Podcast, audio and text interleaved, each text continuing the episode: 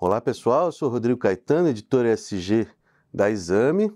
Tenho aqui comigo Marina Felipe, repórter SG da Exame, Mariana Grilli, repórter de Agro da Exame. E hoje nós vamos fazer aqui uma reunião de pauta aberta para falar sobre COP, que estamos prestes a embarcar para Dubai, cobrir a Conferência do Clima da ONU, um, um dos nossos grandes momentos aqui do ano na Exame. E, e, a ideia aqui é a gente falar um pouco sobre a expectativa, falar né, sobre o que, que vai ser, é, o, que, que nós vamos preparar em termos de reportagem.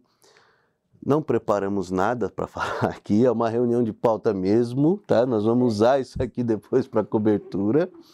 Mas, enfim, eu tenho certeza que vai ficar legal, porque a Mariana aqui do meu lado entende tudo de agronegócio, Marina aqui entende tudo de transição justa, e eu não entendo de nada, mas vou falar assim mesmo, porque, enfim, eu estou aqui para isso. Bom, é, é, começando, acho que a gente poderia falar do Global Stock Take, né, que é o grande tema da COP. É, Para quem não sabe, é o, um balanço né, global de emissões que será apresentado, mas já está sendo apresentado também em, em partes, né? E a verdade é que está tudo muito ruim. né? O, o, o, os esforços né, para a gente conseguir conter é, o aquecimento global, é, necessita que a gente teria, é, quer dizer, em 2030 a gente teria que ter reduzido 43% das emissões. Nós fizemos uma matéria recente que, com um pouco de esforço e sorte, vamos ter uma, um aumento de 8%. Né? Então, assim, tá feia a coisa. É, considerando que todos os países vão fazer tudo que eles colocaram lá nas NDCs, né? Nas suas contribuições determinadas. É, para não falar que tá tudo horrível, o cenário melhorou um pouco, considerando que era 10.8 e foi para 8.8, né? É. Não resolve, mas vamos ver o que vem. E todos os países, né? Essa que é a questão também, né? Uma discussão global e que vai pegar no, no, no calcanhar de Aquiles de todo mundo, todo literalmente mundo, é. todo o mundo. É. Eu acho assim, eu acho, até a gente conversou, né, em, em relação ao que que, que, que vai rolar, né? Hum e já tem um tempo a gente decidiu que realmente o Global Stock Take é a nossa linha central, porque é o que determina as ações, né? Sim. Por exemplo, no agronegócio, quer dizer, a gente tendo a certeza de que, poxa, não vamos atingir é, as metas do Acordo de Paris, ou seja, a temperatura global vai aumentar mais do que 1,5%. Isso influencia, eu imagino, o em safra, né? É, completamente, completamente. Para o agro, acho que tem aí duas discussões muito interessantes na COP que são paralelas aí, né, que, que se autoalimentam aí, que é essa questão do Brasil é, ir para essa COP com uma agenda aí falando de recuperação de pastagens degradadas, acho que daqui a pouco Sim. a gente pode entrar mais nesse detalhe, Exatamente porque é isso, né? Aqui no Brasil, quando a gente fala de mudanças do clima, a gente está falando de afetar o setor que move a economia do país, né? Então a gente está de fato falando aí é, numa mudança de, de, de, calendários de chuva, né? Isso Sim. muda o calendário safra. É, recentemente a gente deu uma matéria aí sobre o pessoal da cana falando que é isso, assim, os, os os ciclos de chuva eles estão mais apertados. Então, os níveis pluviométricos podem ser os mesmos, mas uma coisa é chover um volume X em sete meses, outra coisa é em três, uhum. né? Então tá. também entra nessa coisa de não necessariamente só o volume, mas quando que essa chuva vai cair. Para o agro isso faz toda a diferença, tá todo mundo com a mão agarrada em São Pedro. Quer dizer, essa é uma ponto interessante, porque quer dizer, o ponto do aquecimento global é, a, a gente às vezes foca muito nessa ideia do fim do mundo, né? Porque pô, a gente. Todo mundo gosta de fim do mundo. Uma coisa gosta, apocalíptica. Assim, assim, apocalipse. Né? É, interessa, né? A gente, quantos filmes nos fazem anualmente sobre o mundo acabar, né? É, e eu acho que o jornalismo às vezes pega um pouco nessa, nessa né, bate nessa tecla muito. Ah, o aquecimento global, nós não vamos poder viver na Terra, nosso único planeta, Terra, não sei o quê.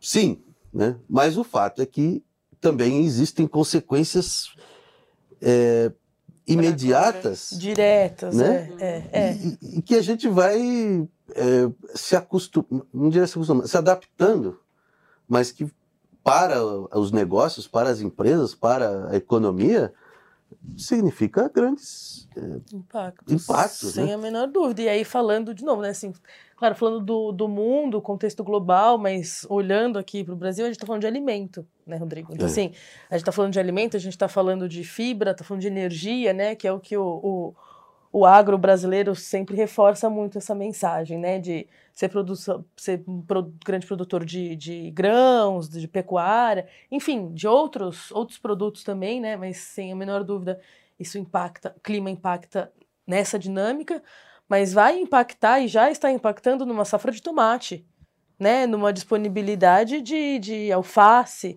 é, a pecuária leiteira passando por uma crise sem igual, porque falta água para a vaca, e aí no final das contas não tem como ter leite, e aí você tem que abater a vaca, e aí isso faz com que o preço da carne fique mais barato. Ah, então o preço da carne mais barato é ótimo.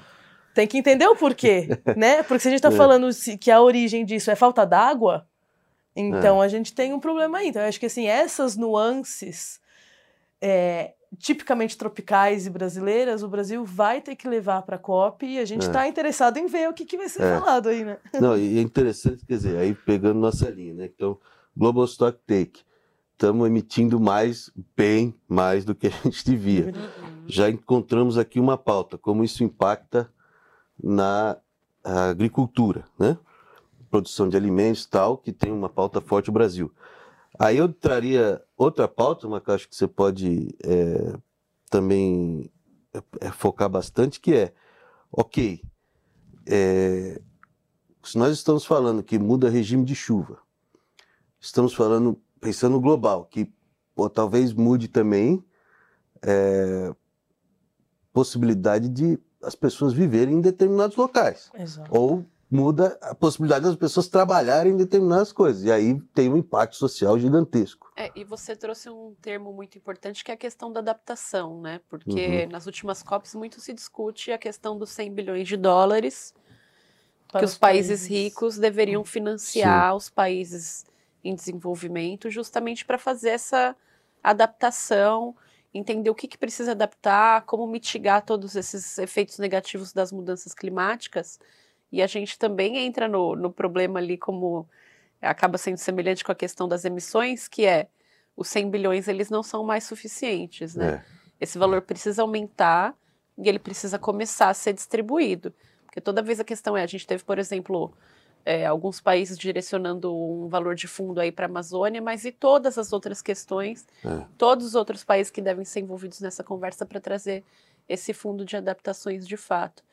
É, e aí, considerando esse contexto, a gente pode falar das questões de justiça climática, né? Sim. né? Porque, no fim, é isso que a gente está falando. Como que as pessoas que mais são impactadas pelas crises do clima é, podem ter mudanças relevantes nesse sentido. É. Acho que saiu aí essa semana, semana passada, a questão de que os maiores emissores são o 1% mais rico do planeta Sim. e, no fim, quem sofre essas consequências uhum. é justamente os mais pobres, né? Então... É como que essa transição ela vai ser justa? Como que se considera a justiça climática a partir de vários fatores?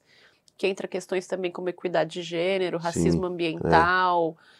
É, preservação de quilombos, que são áreas bastante é. importantes nas questões de clima. E aí, considerando que o Brasil costuma levar bastante gente da sociedade civil para discutir esses temas, né? Sim, sim. É, eu acho que você tocou num ponto é, fundamental para a nossa linha aqui.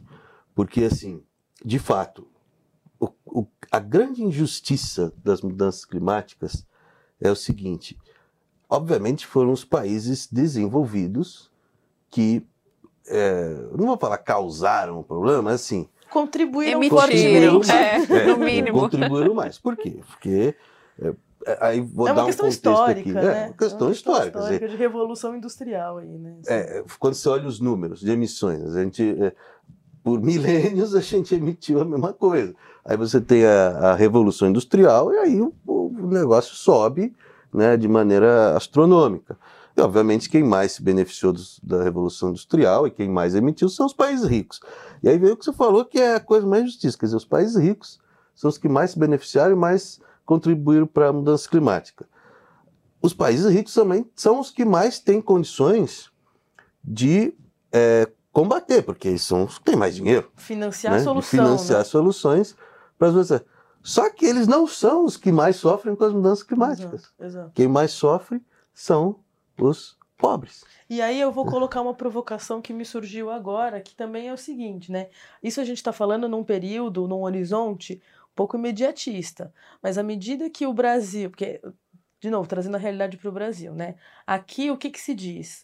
Que a grande parte das emissões, e aí o SEG mostra isso, né? O Observatório do Clima, o pessoal do MAP Biomas, mostra que a maior parte das emissões do Brasil é causado pelas mudanças da, de mudanças da uso terra, muito por conta É. do desmatamento, que lá na frente vai se tornar uma área para pecuária e para grãos. Né? Sim. Isso são dados, a gente não tem como é, ir contra esses números.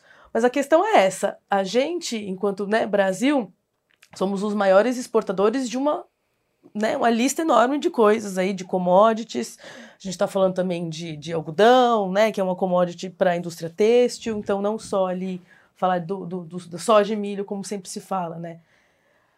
Muito exportado para quem? Para os países ricos. Para os países ricos. é. Então, assim, a- a- olhando num, num, num prazo que também não pode ser longo prazo, né? É.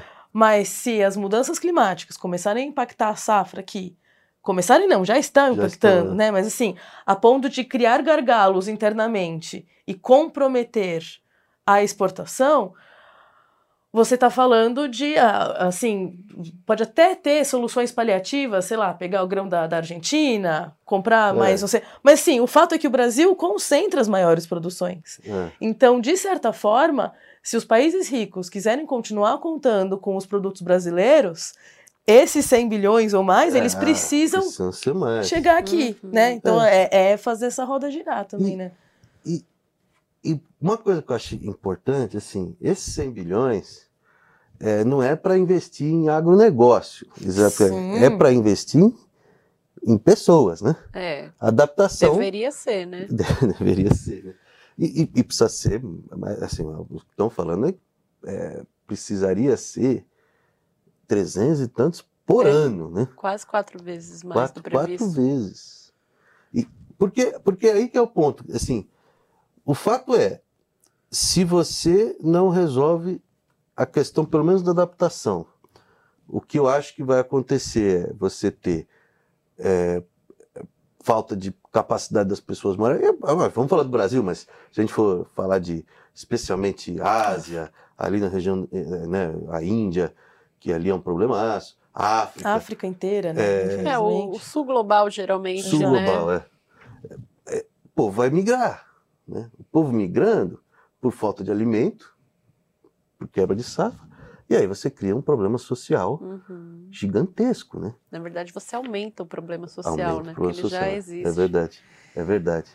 E, É, Não, diga, diga, qual que é a sua... Não, eu já ia entrar em outro ponto, então pode finalizar. Então, Só finalizando, eu acho que essa linha que a gente está falando de pauta aqui, eu acho bem legal. Quer dizer, a gente vai pegar o grande tema da, da COP, que é o Global Stock Take. Vamos destrinchar isso, óbvio, com a ajuda da Talita e, enfim, com apurações e tudo mais. E a a partir dessa linha a gente vai puxando esses, esses temas. Poxa, produção de alimentos, que é um tema global, mas também fala muito com o Brasil, porque a gente produz muito. Vamos falar então de adaptação e justiça climática, que é um tema eh, que também o Brasil eh, fala muito, mas eh, a gente puxa pelo, pela questão social, né, de, do dinheiro chegar para onde precisa, e por, pela necessidade de aumentar esse fluxo financeiro, caso contrário, não dê. Exato. E, inclusive, só na questão social, acho que vale também prestar atenção. é, não sei se chega a esse ponto a ser discutido lá na COP, né? Mas a questão da agricultura familiar. Porque Ah, quando a tá gente está falando do, do HF, né, da hortifruti, das frutas, fica- legumes, verduras, isso tem sido extremamente impactado pelo clima, já É. como eu falei, né? Então, assim, um alface 60, 90 dias. Se ficou dois meses sem chover, ele já não foi para frente. Então, se- quando você coloca isso em larga escala para para produzir para a é, população, é. né, isso vai impactar em preço. E o próprio agricultor familiar. Como Sim. que ele vai passar por essa adaptação? Como que ele vai passar por essa transição? Se a terra dele é ali, ele não tem condição de sair daquela fazenda, daquele sítio, daquele, né, do, do, do norte, é. no nordeste principalmente. É. Então é aí também, né? A agricultura, Sim. os agricultores familiares, assim como a Má colocou, remanescentes de quilombo, os assentados, é. os ribeirinhos, toda essa, essa população que muito se liga à Amazônia, mas que está em outras regiões do país também, né? É. Como que você faz com que a pesca continue existindo, sendo que os níveis ali dos, dos rios do norte, agora a gente está é. acompanhando, estão cada vez menos. E assim, a pesca Pô, é uma realidade, né? O pirarucu não, é uma realidade no eu norte. Eu não sei o que eu vou fazer sem um tambaqui. Exato, sabe? Assim, o que será da, da, da, da última vez que fui para a Amazônia, descobri o matrinchã também. Esse, esse vale a pena. Ó, vale a pena já comi esse também. Bom, Mas né? foi aqui, então. Foi aqui. então acho que não deve ser tão bom quanto o que já estava lá direto da fonte. Não, é, é coisa fina. Vamos lá, Mar, o que, que, você ia trazer Não, eu ia falar que a gente está falando muito de Brasil e, obviamente, não vai dar para deixar de desconsiderar toda a questão política da coisa, né? Porque a gente estava lá na COP do é, ano passado sim. e já foi aquele alvoroço quando o Lula chegou para fazer o discurso antes mesmo da posse presidencial dele aqui. Sim. É, e agora tem toda essa questão de trazer a COP para Belém. Então, muito bem colocado. o governador do Pará, Helder Barbalho, está é. trazendo muito essa pauta. Tá em cima, né? O que, que vai se fazer para Belém conseguir ter uma estrutura para receber tanta gente para a COP? O que, que o Brasil quer mostrar para o mundo? Sim. O que, que vai acontecer nesses próximos dois anos para que o Brasil possa, de fato, receber o evento? É. Eu diria até assim, é. como uma observação, talvez é, o que não fazer em Belém. É. Porque assim, o que fazer em Belém é talvez você querer comparar isso, né? O Egito, Dubai. Uhum. O que não fazer, talvez? É. Vamos começar, talvez olhar pela. Porque acho que né, qualquer um que já foi para Belém, assim, por mais turística que seja, e bonita que seja, e... É, Cara, a gente está falando de 80 é, mil pessoas aí, esperadas em Dubai. Imagina isso. 50 mil pessoas em Belém. Aí Você sabe assim, que eu sutil, já conversei né? com algumas pessoas, eles falaram assim, não, mas a gente recebe o Sírio. É, é, mas para além desse viés, como que o Brasil está preparando essa imagem, né? O que, que a gente pode esperar de tudo isso que vem sendo falado, prometido, eventos que estão acontecendo mais é. do que antes? O que, que vai sair de fato do, do papel, né? Tem, tem uma, uma coisa, quer dizer, é, a Mari experiente de coberturas internacionais, mas vai pela primeira vez na COP. Sim, sim. Eu estou na, na, eu tô na terceira ou na quarta? Na quarta, na quarta porque essa é a minha terceira agora. E você está na terceira. É. é Para dar uma noção, né? E você pode também. Eu lembro do número de Glasgow, hum. que era o seguinte: Glasgow foram mais de 20 mil pessoas, ou 30 mil, mas de autoridades eram 7 mil. Assim, ou seja, não é. E é óbvio, o Sírio, é coisa maravilhosa, mas assim, as pessoas vão dormir em rede. Eu tô, estamos falando de 7 mil pessoas é. que não vão dormir em rede. Exato, perfeito, perfeito. Não vão dormir em rede. Então, assim, é, eu acho que esse é um ponto super importante para abordar. E, e trazendo essa questão política, aí eu vou trazer um pouco para minha para minha área de cobertura, é, que eu pego mais essa questão política geopolítica, é, o Brasil ele é um líder natural, climático, ambiental, por, por ter a Amazônia, por ser um dos maiores produtores, se não o maior, de alimentos do mundo, por, por ter a maior reserva de água doce do mundo. A gente pode elencar aqui um monte de motivo que o Brasil é protagonista e líder nessa pauta. Agora, quando a gente fala de, de, dessa diplomacia, né, é, você. Isso é uma coisa importante. A questão que se discute em diplomacia não é o, a posse das coisas que você tem, mas é o seu o direito que você tem de tomar decisão sobre essas coisas. É isso que nós estamos discutindo na, na COP. Nós não vamos discutir sobre se a Amazônia é brasileira ou não. Nós vamos discutir sobre o direito que o Brasil tem de fazer o que quiser com a Amazônia. Nisso, a soberania brasileira depende do Brasil ter um plano. Eu acho que esse que é o ponto. Exato. Né? O Brasil, ninguém está questionando a nossa, o nosso poder de decisão sobre a Amazônia ou sobre o território brasileiro. Agora, o mundo questiona assim, qual é seu plano? O que farão, é, né? exato. E é isso que o Brasil talvez tenha, e acho que isso que nós temos que é, ficar bem atentos uhum. em termos de pauta. Qual é o plano? Ah, ontem o governo, ontem, né, se me referindo aqui à, à quarta-feira, né, é, a gente recebeu, então o governo federal acabou soltando um documento que mostra que a principal ambição ou pelo menos uma das principais ambições ali para a COP é então esse plano de recuperação de pastagens degradadas ah, e a utilização do solo também para o ILP, que eles chamam, né? Uhum. Integração lavoura-pecuária. Então a gente está falando aí que o Brasil deve apresentar essa estimativa de recuperar 30 milhões de hectares até 2030. É, e com esses 30 milhões recuperados, deixaria-se de desmatar 13 milhões. Hum, é, interessante. Então, assim, é a metade, é a metade, mas é isso, no final das contas, você. Porque no final, só para o pessoal entender, né? Pastagem degradada, o que, que significa? Foram áreas abertas que lá no passado foram utilizadas para pasto e depois esse, o gado foi retirado porque o, o, o, solo ficou empobrecido e ficou degradado, né? Então é uma pastagem degradada, que tem potencial de ser recuperado. E que o Brasil tem essa ciência, né? Eu lembro uhum. que a Embrapa, ela é, ela é assim, a, ela é no final das contas, o Brasil, o mundo inteiro fala bem da Embrapa, né? Assim, uhum. quando você fala de agricultura para países que atuam com agricultura, a Embrapa é uma referência. Então a gente tem essa tecnologia aqui em casa e o, o, esse plano do, do governo divulgado nessa, nessa essa primeira divulgação, pelo menos, né? A gente não sabe se é de fato o documento final, mas mostra muito isso, assim, recuperar esses solos. Então é ciência, é tecnologia, para que essas áreas que já estão abertas mesmo voltem a produzir, né? Sim. A discussão é isso. O Brasil ele também só quer voltar a produzir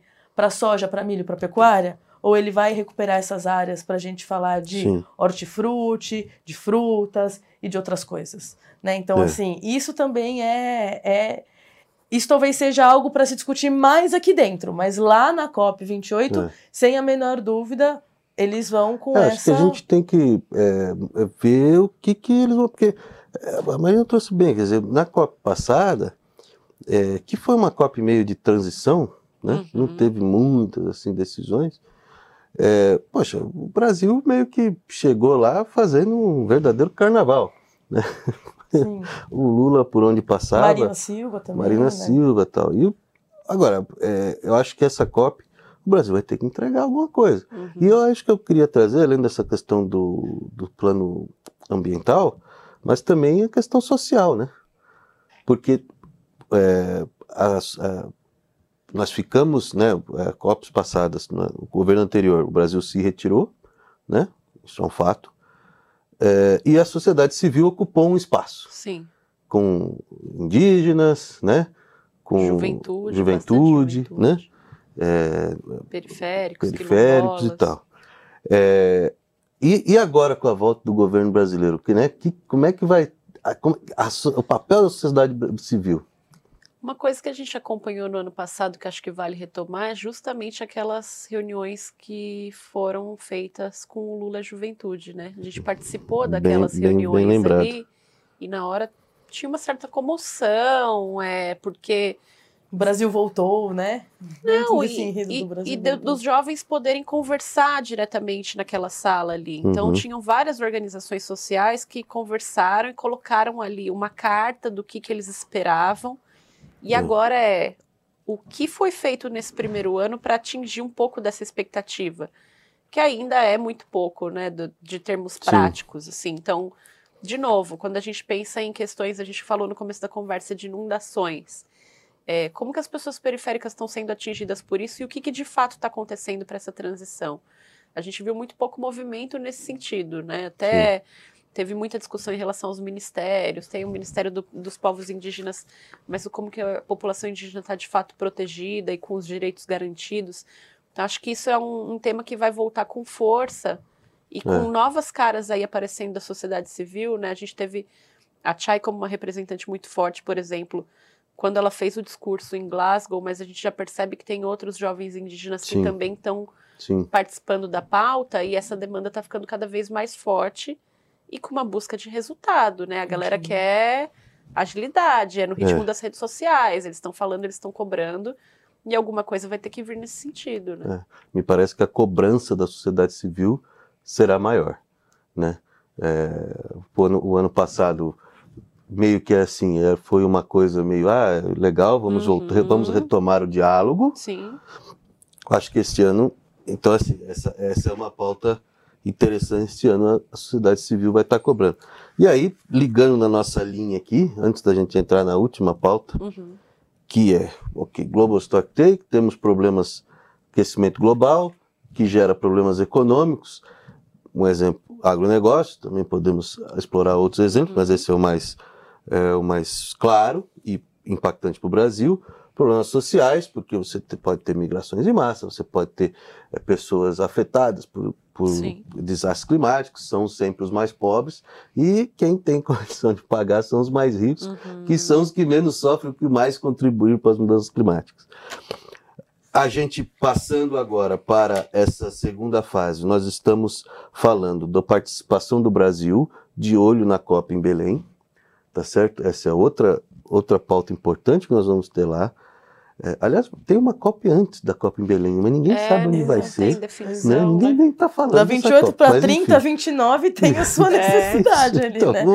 Mas enfim, é, o Brasil que chega no momento político de maior cobrança da sociedade civil, que teve um, uma, uma uhum, ocupou um espaço importante nos últimos anos, e também chega com é, planos e sendo cobrado por esses planos para mudanças climáticas. E aí chega assim que é o motivo, no fundo, o motivo que a gente vai para lá, afinal nós somos a Exame, nós somos a, uma empresa, uma, uma revista uma MediaTek de economia e negócios. Ou seja, as empresas. Essa é a nossa pauta, que, que é o que nos colocou assim num, num diferencial é, competitivo em termos de cobertura, porque a Exame uhum. foi pioneira a olhar para as empresas na COP. Né? Eu vou dizer o seguinte: é, eu penso que é, as empresas que estarão lá são empresas que já estão um pouco bem definidas em relação às estratégias dele. Eu, eu vejo assim, desde a COP que foi em Madrid. 2019. Em, que foi 2019, que foi a COP das empresas tal. Mas ali era uma COP assim, as empresas chegando para ver o que está que, que, que tá acontecendo. Né? Glasgow, que foi a COP pós-pandemia, ou meio que no meio da pandemia ali, eu vi que as empresas já estavam, ok, já cheguei, já entendi, agora ó, vou fazer isso, vou fazer aquilo. O ano passado, o Egito foi meio confuso, né? Assim, por problemas de infraestrutura e tal. E eu vi que as, as discussões ocorreram muito nos eventos paralelos. paralelos. Então era nos hotéis tal. Então o pessoal discutiu muito nos hotéis, mercado financeiro e tal. Uhum. E este ano, eu não sei. Eu penso que. Eu ouvi de uma fonte recentemente é, que é isso, assim, à medida que as COPs vão passando, a iniciativa privada se apodera cada vez mais é. desse momento para também discutir o que está sendo feito. Então, não, é, é, não ser levado para dentro da COP é natural, até porque a gente está falando de ONU, é. mas ao mesmo tempo esses side events, essas reuniões em hotel, Sim. os corredores, é, enfim, até mini seminários, né? É. Da iniciativa privada parece que realmente vão ser cada vez mais fortes, porque no final dos contos, de novo, é o mundo ali é. juntos discutindo. E não tem como falar de financiamento se você não estiver falando da iniciativa privada. E, Nós teremos o evento do Pacto. Então, era justamente isso que eu ia falar. A gente já fez a cobertura do evento do Pacto, que é nosso parceiro aqui de cobertura de COP no ano passado, e tem o evento de novo esse ano, e a percepção é que é muito a hora de fazer negócio. Que é. parece que é mais difícil se encontrar em São Paulo, no Rio, todos os lugares do Brasil que as empresas têm sede, porque ali tem 40, 50 executivos de sustentabilidade falando da mesma Sim. coisa, pensando Sim. coisas muito semelhantes. Então, Com, inclusive, direcionamentos globais, né? É, que já ajuda então, muito a dar essa... A gente estava escutando várias fontes e o sentimento era muito desse, assim, independente do que sair da decisão final ali de COP, de ONU, as empresas se ligaram que tem um caminho ali que elas precisam percorrer. Hum. Acho que o mercado de carbono foi um exemplo, Sim. e agora tem outras pautas correndo aí, hidrogênio verde, questões de metano. Enfim, Transição energética em geral, transição muito energética muito discutida, né? forte, mas assim, para além do que o setor específico trata de cada empresa, se apropriar um pouco dessas pautas macro para fazer parcerias, para fazer negócio, para caminhar independente de, de, governo. governos. É. Sim. E acho que isso vai ficar mais forte agora, né? Pelo menos espero que fique, porque senão a gente não vai É. ter esses resultados que É, a gente está eu- eu tenho olhando essa nos impressão, relatórios, né? é. Eu tenho essa impressão, e pensando também nos eventos do Pacto Global, bom, o Pacto Global, que é nosso parceiro, Pacto Global da ONU, que é o braço da ONU que lida com as empresas, né? Uhum. que é nosso parceiro aqui. Todo ano eh, temos esse evento na COP, é, com muitas empresas, ano não vai ser diferente. E eu penso, eu penso assim também, quer dizer, é, fi- fica aquela coisa assim, né? Já não dá mais para você chegar sem, sem ter o que mostrar, Uhum. sabe? Aí Fica um pouco feio, né? Tem que ter o que mostrar, né? Lá em Madrid, né? Eu lembro assim, tinha empresa que nem sabia o que estava acontecendo, mas estava ali porque era meio que o, o Pra hype do momento. contextualizar. Uhum. Isso foi mudando, né? Tanto que no, no Egito a gente já viu que assim, já não tinha tanto perdido lá, né? Eu acho que esse ano vai ser, é, em Dubai, vai ser realmente, precisa mostrar, né? Uhum, uhum. precisa ter consistência, senão você vai passar vergonha. Mas eu acredito que das empresas brasileiras, muitas estão com coisa interessante. E acho que não, não só a questão da consistência, porque ainda tem muita gente indo para lá para ver o que está acontecendo. Não dá para a gente achar que todo mundo já sabe o que é o SG, o que é a COP. Sim, e o que fazer como É. se fosse algo também do dia para É, não, noite, sim, né? Ninguém Acho que tem a resposta. Eu lembro de pronta. ter comentado com você que no ano passado eu estava num, num painel que a gente cobriu de uma empresa brasileira e uma pessoa de outro país falou para mim: o que é SG? Dentro da COP. Então, É, os países eles têm compreensões distintas também, E né? as empresas também, né? Então, é, ainda tem muito do letramento. A gente está falando aqui de termos muito técnicos para pessoas que Sim. estão interessadas, mas lá na COP tem pessoas que estão tentando entender como começar também, né? Sim. Acho Talvez sim, menos é. do que nos anos É, anteriores. acho que é isso. Vai ter.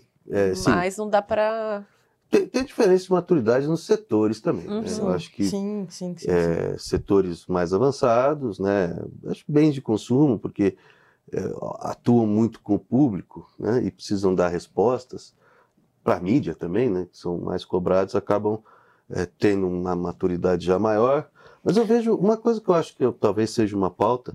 Eu vejo que assim setores intensivos em carbono eles ficaram meio quietos nos últimos anos, mas tem muita coisa interessante. Uhum. Tem muita coisa interessante de gente realmente usando tecnologia e tal. Acho que será uma pauta interessante pegar esses setores, entre aspas, sujos, né? Intensivos em carbono. É, eu estou falando de Sim. mineração, estou falando de é, siderurgia, petróleo. A- Aliás, bem lembrado, nós estaremos em Dubai, né? Exato. que, enfim, Que é o sinônimo de petróleo. É. E o Brasil indo para lá com uma agenda de transição energética, porque É, é isso, assim como você colocou, né? Tem ali algumas, algumas indústrias como co- ali a vertente de consumo e tal. E no Brasil eu diria que transição energética, né? O pessoal vai muito forte, sempre falando de etanol, levando o exemplo do Renova Bio. Agora, cada vez mais o Brasil Bio. olhando para biometano, é, o próprio hidrogênio verde, né? O Brasil sim, recebe é aportes é, da Alemanha, né? Já, já, tem, já tem recursos É. vindo para o hidrogênio verde, que é um hidrogênio verde diferente de outros países, né? Aqui a gente também vai fazer com base no que nas matérias-primas É. do campo, né? É. É, então acho que esse também é um setor para ficar de olho, às vezes para mostrar o que que o que está sendo feito e até como que o Brasil é referência nisso. É, Por que não? exatamente. Por que não olhar também para É. esse lado meio E a meio Mari cheio? trouxe um ponto que eu não sei nem como a gente não comentou antes, que é justamente essa questão do petróleo, que é o presidente da COP é o Sultão Al Jaber, que está na frente de uma companhia estatal petroleira. petroleira. Uma enorme companhia de petróleo. É, e com isso, provavelmente teremos muitos protestos, né? Que é uma das coisas que marca a COP Eu também. acho, que, eu acho que teremos protestos digitais. É que o ano passado, mesmo lá não podendo, eles organizaram um jeito de entrar e coisa, fazer é. ali pequeno, mas estava É. controlado, mas estava tendo. Então, alguma coisa va- vai ter, Mas, né? mas é uma outra característica da COP. É uma contradição, né? Uhum. É, é- é contraditório.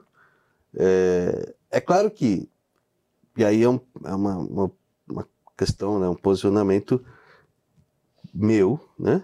Que assim, você não vai conseguir fazer a transição sem incluir. Exato. a- o- o- os intensivos de carbono. Então, assim, desculpa, a gente não vai fazer transição Exato. Ignorando, quem é Ignorando o causador. é, que Exato. existe Tem que petróleo, né? E trazer se a gente pauta. quer né? que né, as empresas de petróleo parem de fazer petróleo, tem que negociar. Né? É, e é, eu acho que isso que está acontecendo. Mas não deixa de ser uma contradição, Sim. assim como tem a velha contradição de todos os anos do pessoal chegando de jatinho. Ah, sim, vai aparecer a charge, né? E acho que Dubai vai ser um show de jatinho, né? Mas é, é, é isso. Né? É preciso, né? a- É acho que um preciso pouco falar. do espírito que a gente sempre vai para lá, e é o espírito da COP, é que é um, você está lá, você está debatendo, você está negociando e você está buscando soluções. Nem sempre a velocidade é o que a gente gostaria, mas Uhum. O fato é que é isso que temos. É isso, é. E eu só queria retomar um, um ponto que você trouxe também, Rodrigo, que é a questão da soberania, né? É. É, esses, recentemente eu conversei com o ministro da Agricultura, o Carlos Fávaro, e ele falou muito dessa questão da, da soberania do Brasil em relação ao acordo é, Mercosul e União Europeia. Eu não vou dar spoiler demais, não, porque está nessa edição de novembro, É. então eu vou convidar o pessoal para ler a entrevista, mas falando de Mercosul e União Europeia, ele falou isso. Ele falou assim: olha, a Europa traz o Green Deal, né? Então traz esse acordo, esse pacto para falar que não quer mais desmatamentos, mas eles não olham para a questão social. Né? Eles não falam das milhares, milhões de pessoas que moram na Amazônia e que precisam de uma transição justa e que precisa, né, enfim, questões sociais em geral. E aí ele me disse isso, assim, o Brasil ele não vai compactuar com o Green Deal, ele não vai assinar o acordo União, né, né, é, Mercosul União Europeia, se o Brasil não conseguir ter essa, essa soberania de falar, peraí, né, a Amazônia é aqui, É. a, a produção agrícola é aqui. Então acho que vale em todas as pautas que a gente conversou aqui, né, mas vale esse olhar do quanto que o Brasil realmente vai se mostrar soberano em relação a algumas pautas e assim, se mostrar e ser respeitado É, também como é, soberano, é, né? Sim. Acho que sim. isso também tem. Porque quando a gente fala desse sul global, quando a gente fala de, de produção de alimentos, tá aqui, né? Tá, É. no, tá no sul. O governo do Lula já falava desde o do, do, do, do primeiro mandato dele, ele já, já falava muito dessa cooperação sul-sul, Brasil-África. Se fala cada vez mais de uma. Né, de, da, África de fato começar a produzir esse alimento, mas não dá para produzir alimento desmatando e emitindo como era antigamente. É. O Brasil pode ser uma solução, pelo menos um caminho interessante para isso. Mas, de novo, tudo passa por essa soberania. O Brasil vai ter, não vai, vai se mostrar, vai ser respeitado. Aí eu acho interessante esse ponto. E, e assim, soberania, de novo, não é soberania sobre território, é soberania sobre a decisão de fazer o que você quiser com aquilo que você tem, Exato. tá certo? Só que essa decisão, ela tem que ser inteligente, certo? É, é assim, se, se, se eu tenho um, qualquer coisa se eu tenho uma casa e eu destruo a casa, não, é uma, não é decisão inteligente. É isso que talvez nesse debate é, falte, né? Tra- trazer um pouco mais dessa simplicidade. E não adianta você ser soberano para destruir a Amazônia, né? Se ninguém quer comprar aquilo que você está produzindo com essa destruição. Perfeito. Isso não é sober... isso, isso não é soberania, isso é burrice, né?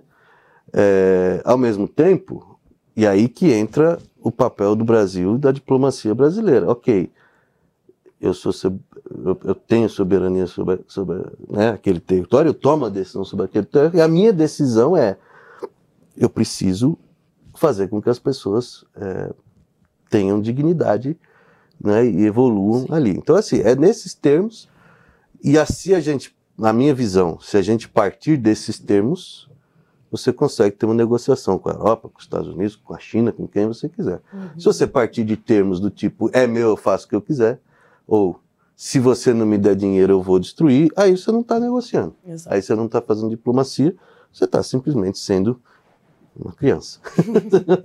Mas eu acho que é, é, nessa ali, quer dizer, isso está bem ligado com a linha né, do Global Stock Take, do que está acontecendo na geopolítica. Eu acho que a gente já estourou o tempo aqui, mas assim, é, também temos que ficar né, nessa geopolítica a questão das guerras, agora de Israel, né, a Ucrânia já vem aí há algum tempo, enfim. Mas acho que tem bastante pauta para trabalhar lá, né? O que não vai faltar é motivo para escrever. Acho que Nossa. deu para deixar essa reunião de pauta aberta bem clara como a gente tem que se desdobrar em muita coisa. É né? verdade. É Sim, é verdade. vários dias para cobrir Nossa, muita já coisa. Tô, já tô cansado só de pensar. Bom, é isso. Mas é isso. Agradecemos aí quem assistiu e depois eu fico o convite para lerem a matéria, né? É Não claro, só a gente tem um site especial de copy, tem um site né? especial Acho de copy. É, então, ó, matérias. Então vocês vão ficar toda a parte de matéria. teremos Leandro Fonseca lá tirando todas as fotos. Uhum. Vamos ter aqui uma equipe aqui também para fazer toda a base aqui, né? Com a Paula Pacheco, a Fernanda Pastos. É, Luciano. Luciano Pádua vai Pádua vai, vai mais para o final. Toda a parte macroeconômica e geopolítica. Toda a parte macroeconômica e geopolítica, verdade. Também vamos ter vídeos, que isso vai ficar mais comigo. E eu vou estar, tá, Leandro também, eu e o Leandro, né, fazendo parte de vídeos, eu fazendo direção roteiro, Leandro fazendo direção de imagem, teremos o Frank editando, Júlio é, fazendo toda a parte de, de qualidade de imagem, né, para tratamento de imagem. Nossa, tem bastante gente trabalhando é nisso aqui, né? Gente. É uma equipe, e... então valorize e, e, os vídeos, a ideia é que eles sejam mini docs, né? Sim, que acompanhem teremos uma, uma narrativa série, aí que a gente é. já começou na Assembleia Geral da ONU, que já tem os vídeos Isso. disponíveis aí no YouTube, então... Exatamente.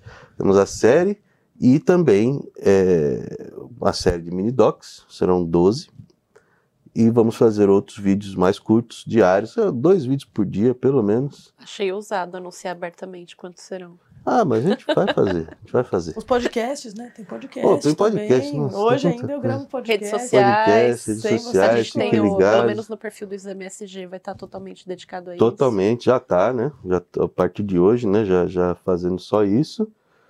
E é isso. Então vai só, ser. Só, só isso. Só isso. e teremos também Renata Faber, que é a nossa head de SG, que também vai estar lá com a gente na, na COP. Mandar também um salve para a equipe do Pacto, né? O Otávio vai estar lá com a gente, Carlos, Carla, quem mais? Acho que Tainá, Tainá bastante gente. Ixi, todo mundo do Pacto. Vai ser legal, vai ser legal. Então, é isso aí. Só acompanhar.